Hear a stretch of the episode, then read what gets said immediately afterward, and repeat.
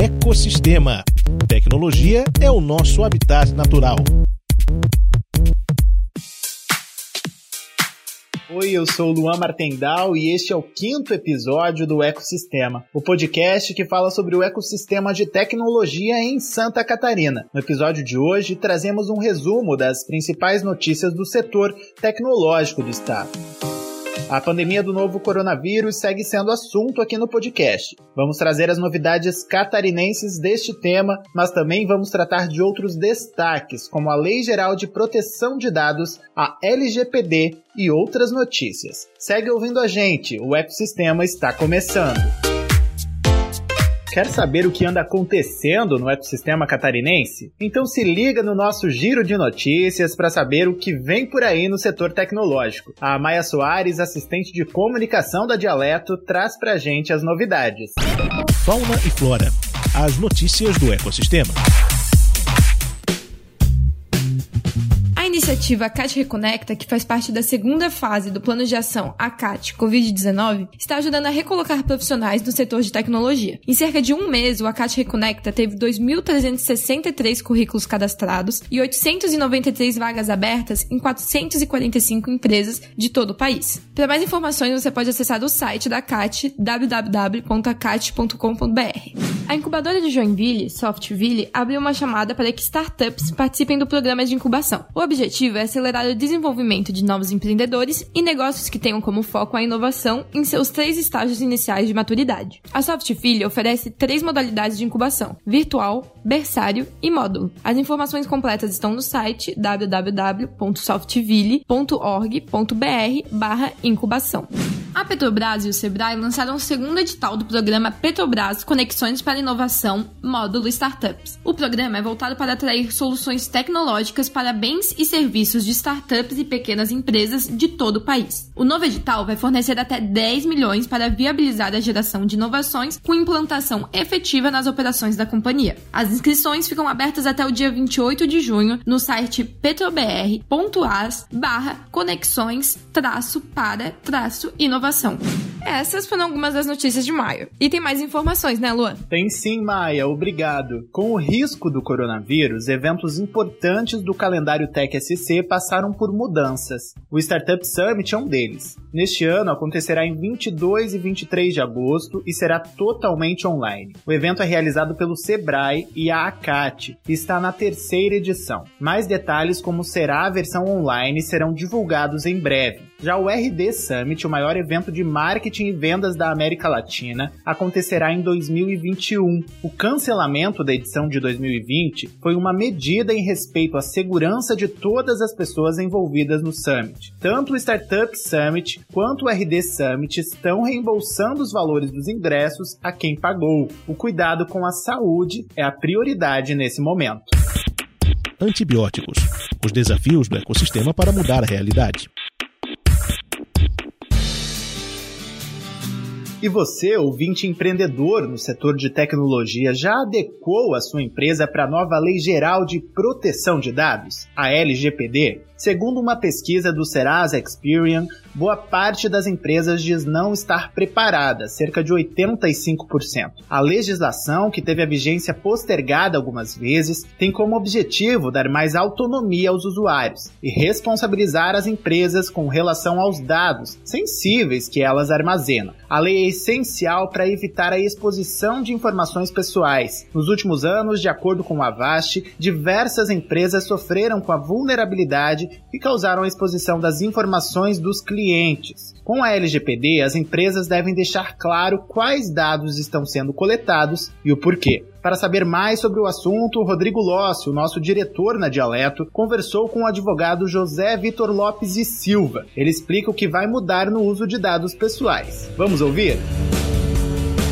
Olá pessoal, eu converso agora com José Vitor Lopes, advogado especialista em direito digital e que tem se debruçado aí nas questões relacionadas à Lei Geral de Proteção de Dados no Brasil. José Vitor, obrigado pela tua atenção aqui conosco no podcast Ecossistema. Olá Rodrigo, tudo bom? Obrigado pelo convite e oportunidade de compartilhar conhecimento com a audiência. Vamos falar um pouquinho então de LGPD e enfrentar essas questões para as empresas de tecnologia. É, eu queria começar perguntando, é, a gente está tendo ainda sucessivos é, adiamentos, né? Né, do começo da efetividade da lei, mas eu queria entender o que, que você acredita que empresas de tecnologia devam começar a se preocupar neste momento com a LGPD. As empresas precisam entender a importância da lei e o trabalho, a complexidade, a profundidade desse, desse trabalho de constante adequação né, e conformidade a esse regulatório. O primeiro passo que as empresas devem dar é escolher uma plataforma onde elas vão gerir o projeto de implantação, porque ele não é apenas uma, uma adequação estanque, é uma questão contínua que a empresa vai exercitar, vai revisitar, às vezes até diariamente então você precisa ter um ambiente de trabalho onde essas informações vão ser registradas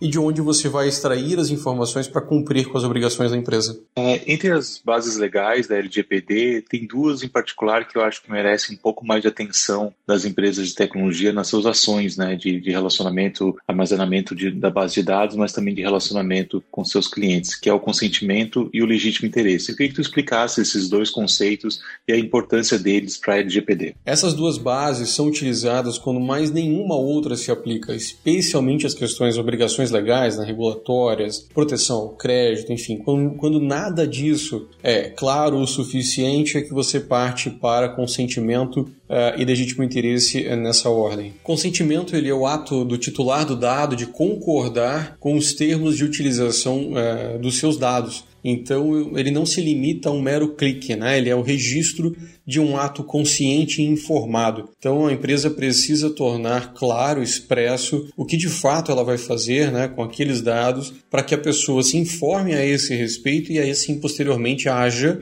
marcando o clique. Então o clique é só o final né, e o seu registro é só o final dessa etapa desse longo caminho de entendimento que a empresa vai ter que ter para ter certeza, né, confirmar que vai tratar só daquela forma e aí sim obter do titular do dado o consentimento para agir. Mas o consentimento ele não ocorre sozinho, você vai aplicar a mentalidade da privacidade por padrão. Então, quando você, por exemplo, numa política de cookies, é, pede para que a pessoa consinta com a, o rastreio dos seus dados, você vai ter lá os, os cookies catalogados, né, pelo tipo essencial, marketing, enfim, e a pessoa vai ter que agir, né, voluntariamente clicando e ativando cada um deles. Então, quando você parte para o consentimento, você vai dialogar com o titular de dados e vai negociar, ele vai barganhar com você. O que, que ele vai receber em troca? Qual é a vantagem para poder consentir com aquele, aquela coleta de dados, no caso do cookie do rastreio? Então, eh, essa interação com o titular do dado, ela é normal no ambiente em que você está utilizando a base, de, a base legal de consentimento consentimento. E, obviamente, a decisão de ir por este caminho vai impactar no negócio da empresa. Então, a tomada de decisão de qual base legal eu vou utilizar, ela não se limita em só aquela que eu possa utilizar, mas aquela que vai impactar no meu negócio. Então, assim como aquele que cria uma landing page e coloca mais ou menos dados de identificação né, dos formulários, sabendo que quanto mais dados você pede, eh, menor a chance de alguém concluir o preenchimento e submeter, a análise eh, desse, dessa base legal vai por esse caminho. Então, quanto maior a interação você tem com o titular do dado, maior a chance dele não te dar o consentimento. E aí o que se faz é, será que se eu for para uh, o legítimo interesse justifica o esforço de ir? E optando por esse caminho eu consigo sustentar a escolha dessa base legal? Então, essa análise deve ser feita, por isso que a gente sempre coloca que esses, essas duas bases legais uh, devem ser deixadas por último. Né? Se mais nenhuma se aplicar, você vai para essas duas. Você pode ter o legítimo interesse do titular do dado e o legítimo interesse de quem quer tratar esse dado, no caso, o controlador. Então, você deve definir um, quem é, de quem é o legítimo interesse que você está tratando uh, e fazer um balanceamento entre aquilo que você quer fazer e os deveres que você tem com a privacidade do titular para verificar se é possível ou não utilizar essa base. Então, de fato, o legítimo interesse é o que mais se fala, porque ele reflete diretamente na experiência do usuário, mas é de longe uh, o mais difícil uh, de você operacionalizar a depender do negócio, é claro, em razão das obrigações que ele traz. É sempre bom lembrar que, independentemente do fundamento, da base legal que você escolha para tratar os dados, tu sempre vai ter que conjugar os 10 princípios da lei. E lá você vai ter a transparência, o dever de prestar contas, de fornecer dados, enfim. Eh, o titular vai ter direitos de acessar os seus dados e o que se fez com ele. Então, no momento que você justifica pelo legítimo interesse, na intenção de não se tornar tão transparente assim, você vai ter que acabar cumprindo né, com a obrigação de fornecer os dados do titular e virar à luz o que de fato você está fazendo. Então, assim, fundamento, base legal, ela não deve ser utilizada para esconder o que a empresa está fazendo, mas de fato para dar é, base, né, para dar é, solidez para aquilo que você faz. Então, saber para onde a empresa quer caminhar, que dados são necessários para atingir esses objetivos, quais tratamentos você vai fazer nesse caminho e uh, olhando para as bases legais, como você vai justificar isso, de tal forma que essa análise vai fazer a empresa ter segurança uh, em atuar e, obviamente, na segurança na relação com seus clientes e fornecedores. Nós da Dialeto estamos iniciando o processo de adequação né, aos princípios LGPD, por conta de a gente trabalhar com marketing digital e gerenciar muitas ações dos nossos clientes. Mas falando para o pessoal de marketing das empresas de tecnologia, é, o que, você recomendaria como os principais cuidados já nesse momento? Vamos estabelecer aqui um parâmetro. Né? Tratamento é um gênero que comporta diversas espécies, como coleta, armazenagem, transferência, enfim, análise dos dados. E quanto maior for a tua base de dados, maior vai ser o teu esforço para adequação. Então começa por limpar a tua base, né? reduz o esforço. Como é que você faz isso? Pega lá um campo de e-mail, faz validação de e-mail, tira todos aqueles e-mails que são, é, são inválidos, que estão associados ao perfil da pessoa. Te lembra que um dos princípios da lei de fato é garantir que esses dados estejam corretos quando associados ao perfil da pessoa. É a mesma coisa para o CPF, calcula a estrutura, valida a URL do site. Enfim, para cada dado que você tem coletado, tu pode calcular a estrutura dele e ver se ele é válido ou é inválido. Tu também pode questionar se o dado em si é necessário. Por que, que eu tenho essas informações aqui? De fato, nunca usei. Quando usei, não foi efetivo, então a, a, se livra delas, descarta, apaga. Né? Sobrando uma base limpa, íntegra, válida, sobre a qual vai valer a pena você é, dedicar ah, os esforços para poder atingir a adequação. O que causa dúvida é, para muitas pessoas é a aplicação geográfica da lei. Então, ela de fato se aplica para todo aquele cidadão titular de dados que esteja em território brasileiro. Então, como que eu vou determinar isso? Eu preciso registrar minimamente onde a pessoa estava quando fez uma conversão numa landing page. Então, eu vou determinar isso pela geolocalização do IP. Se for um aplicativo, eu posso fazer pelo GPS que está ativado, enfim. Uh, o browser também traz essas informações, ainda que macro, né? cidade, não o exato local, mas o suficiente para você determinar se está, por exemplo, dentro ou fora do Brasil. O teu lead, né, o teu dado de contato, ele vai precisar ter campos específicos para você uh, anotar a posição geográfica dessa pessoa, também o tempo, o momento uh, do que ela fez. E quando você, por exemplo, solicitar o consentimento e existir a possibilidade do fracionamento e for granular, então eu posso consentir com A e não com B né, na interação, tu precisa guardar todas essas informações, porque posteriormente você vai necessitar delas não só para as etapas de adequação, mas para atender a demanda dos titulares. José Vitor, eu gostaria de agradecer muito a tua participação aqui no podcast Ecosistema.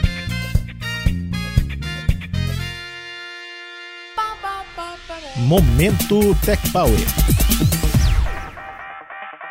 O mês de maio é o mês das mães. O assunto da maternidade está em debate em todas as áreas. No setor de tecnologia não é diferente. A Alicia conversou com a Roberta Oliveira, Project Manager da Cheesecake Labs e uma das fundadoras do movimento Tech Moms. A iniciativa é voltada para as mulheres que são mães e trabalham com tecnologia. A Rô é mãe da Nina, que vai fazer três anos no próximo mês. Vamos conhecer o Tech Moms? Fala, Alicia!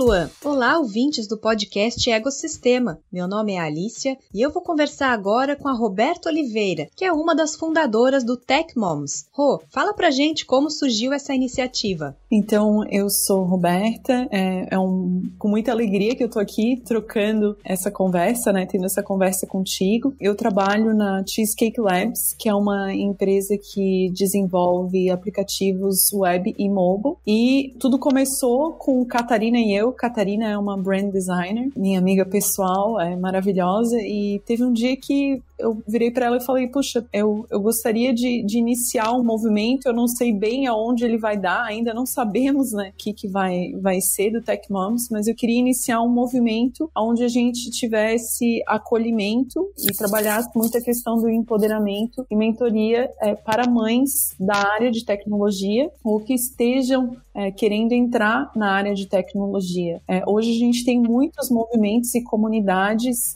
que trabalham a questão do empoderamento feminino. Tem o Tech Innovation, tem o Anitas da Ju, o GDG também tem é, movimentos especificamente para mulheres, mas nenhum é, que seja exclusivamente focado e dedicado para mães. E daí por isso que surgiu o Tech Moms, né? A gente, como eu estava falando contigo nos bastidores, é, a gente sabe que para ingressar na área de tecnologia ou para seguir na área de tecnologia, os movimentos necessários para uma mãe são muito diferentes é, dos movimentos para quem está é, solo, pelos desafios que a maternidade apresenta para gente. Não só trabalhar a questão das mães também, mas num longo prazo a conscientização é, das, da, das empresas né, de tecnologia da, da região de Florianópolis para receber e acolher cada vez melhor essas mães Quais são os principais desafios para as mães que trabalham na tecnologia? Os desafios das mães que trabalham na área da tecnologia são os mesmos de qualquer mãe às vezes a, a criança está doente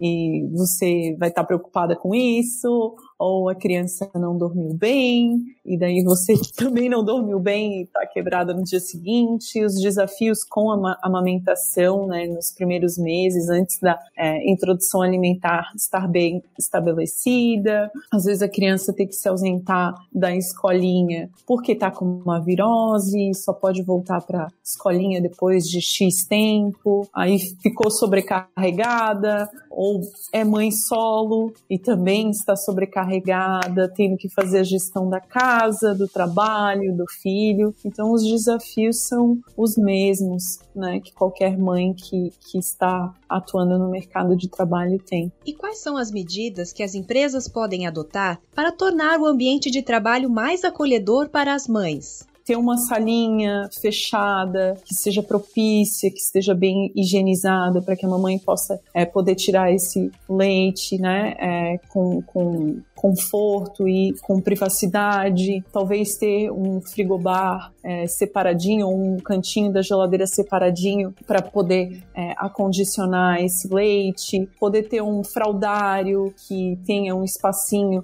para que a mãe possa trocar a fraldinha, é, ter um espaço caso a criança tenha que vir para a empresa e ficar um pouquinho ali com a mamãe, é, um espaço onde possa colocar um tapetinho é, e uns brinquedinhos para poder distrair a criança, considerar também uma jornada flexível por conta né, de amamentação, ou às vezes a criança tem um horário é, diferenciado na escola. O trabalho remoto, né, eu acho que quando voltarmos para os escritórios, né, para aqueles que estão trabalhando de casa, isso vai mudar muito a questão do home office, é, flexibilizar as políticas de home office para quem tem filhos. Acho que entender primeiro quais que são as histórias de uma mãe que volta para o trabalho, que está trabalhando. E aí, a partir disso, né, entendendo essas histórias, quais que são as ações que aquela empresa pode abraçar naquele momento, né? Porque a gente entende que a empresa não vai conseguir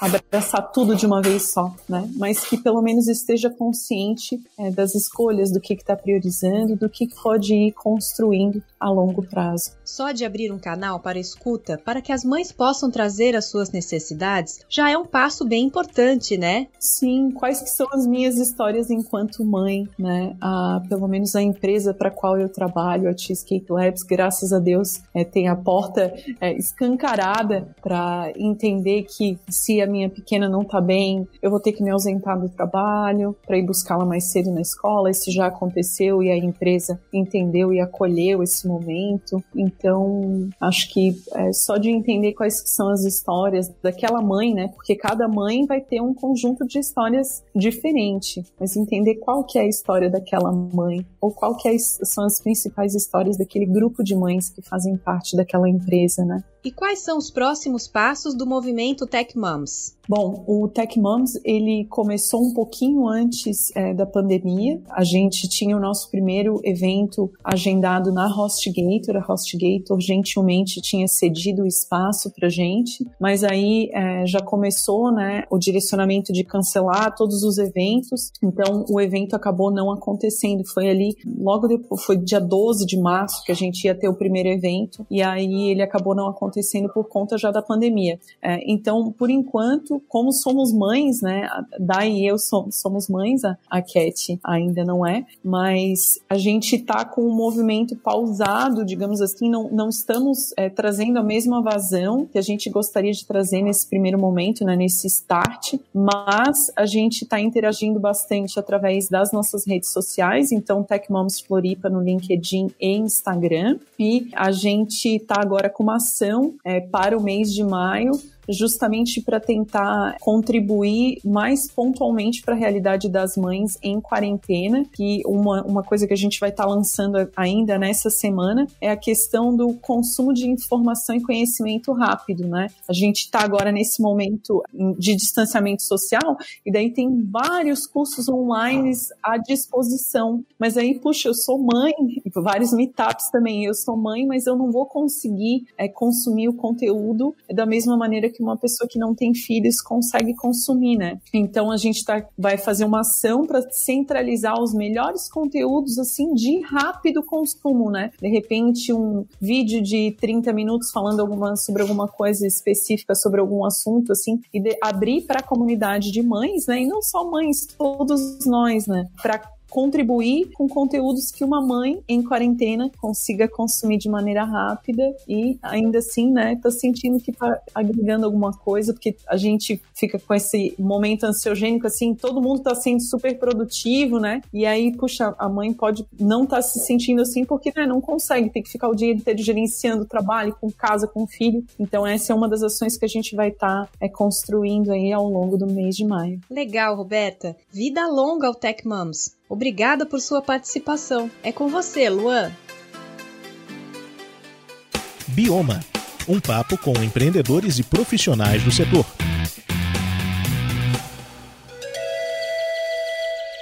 E para encerrar o nosso programa, a gente convidou o Theo Orozco, que é CEO da Exact Sales. No mês de maio, a Exact realizou o evento online chamado Não Pare Adapte. Durante uma semana, 30 convidados apresentaram conteúdos inéditos para os participantes. O objetivo da iniciativa foi gerar reflexões e insights para superar os desafios que se apresentaram com a pandemia. Theo Orozco vai falar para a gente algumas dicas de como se manter ativo no mercado. Diz aí, Theo.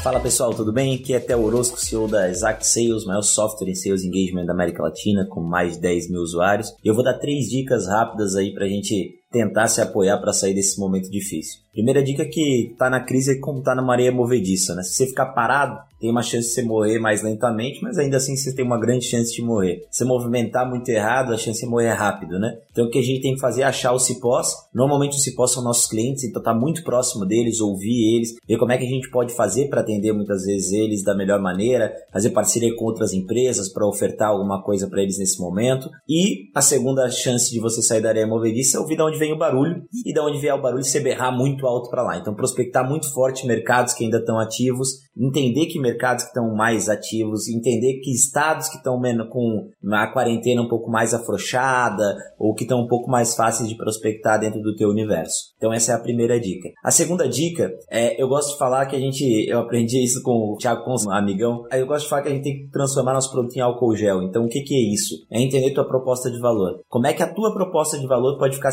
sinérgica com esse momento? Esse momento é um momento que a sociedade está se transformando, estão surgindo várias necessidades, né? Então, o home office, as pessoas estarem em casa, precisarem montar esse universo em casa, as crianças não conseguirem ficar quietas em casa e, e, e ter que conciliar tudo isso. Tem várias necessidades, eu tenho que estar tá revendo custos da minha empresa, eu tenho que estar tá vendo da onde que eu consigo tirar dinheiro, tenho que estar tá pegando empréstimo, tem que eh, telemedicina, tem que estar fazendo medicina, tem um monte de coisa acontecendo ao mesmo tempo. E como é que o meu produto pode ser interessante, pode ser um álcool gel dentro desse contexto? Então muitas vezes a gente pode olhar o nosso produto não como, por exemplo, um aplicativo para eventos, por exemplo. Não, ele pode ser um aplicativo que tem funções que servem para eventos, mas eles, essas funções elas podem servir para alguém que está precisando organizar filas, que está precisando de alguma coisa fora daquilo que é o convencional. E a terceira dica, a gente está num período agora, a gente está entrando no período de despertar a esperança. As crises, e aí eu, estudando as últimas crises e a minha palestra no Não Pare Adapt, que a gente fez foi sobre isso, a gente tem três grandes momentos. O primeiro é um momento de luto, todo mundo se recolhe, todo mundo se fecha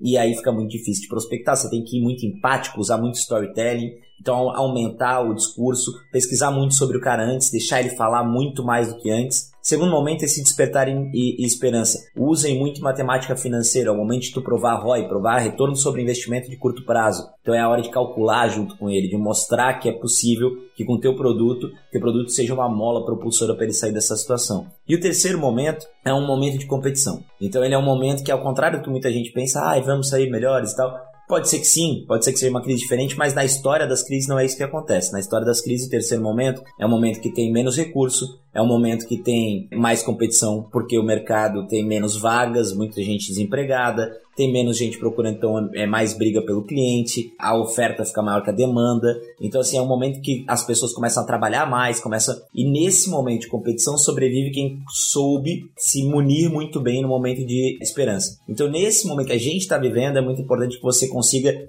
traçar todas as tuas táticas, estratégias, os teus processos estarem bem definidos, escolher as ferramentas que tu vai guerrear no próximo momento e não parar, se adaptar. Então não pare, adapte. Espero que as dicas tenham ajudado. Foi um prazer e vamos com tudo, tá certo? Quem quiser me acompanhar, LinkedIn até Orosco, Instagram até Orosco também e vamos com tudo. Valeu, gente. Um abração. Tchau, tchau.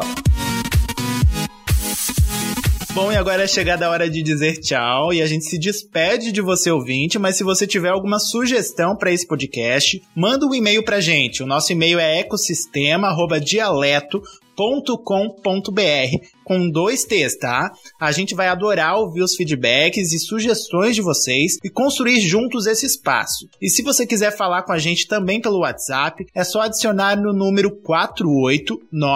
489-9168-7058. E não esquece de compartilhar com seus amigos do ecossistema. Manda o nosso link naquele grupo do WhatsApp. A gente fala mês que vem. Até a próxima! Esta edição do podcast teve produção e roteiro de Alice Alão, Carol Passos, Gabriela Wolff, Júlia Malman e Letícia Lichakovs. Locução de Luan Martendal e Maia Soares. E edição de Aerolitos.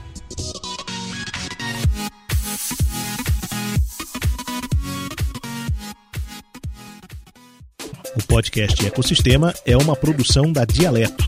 Somos fluentes em tecnologia.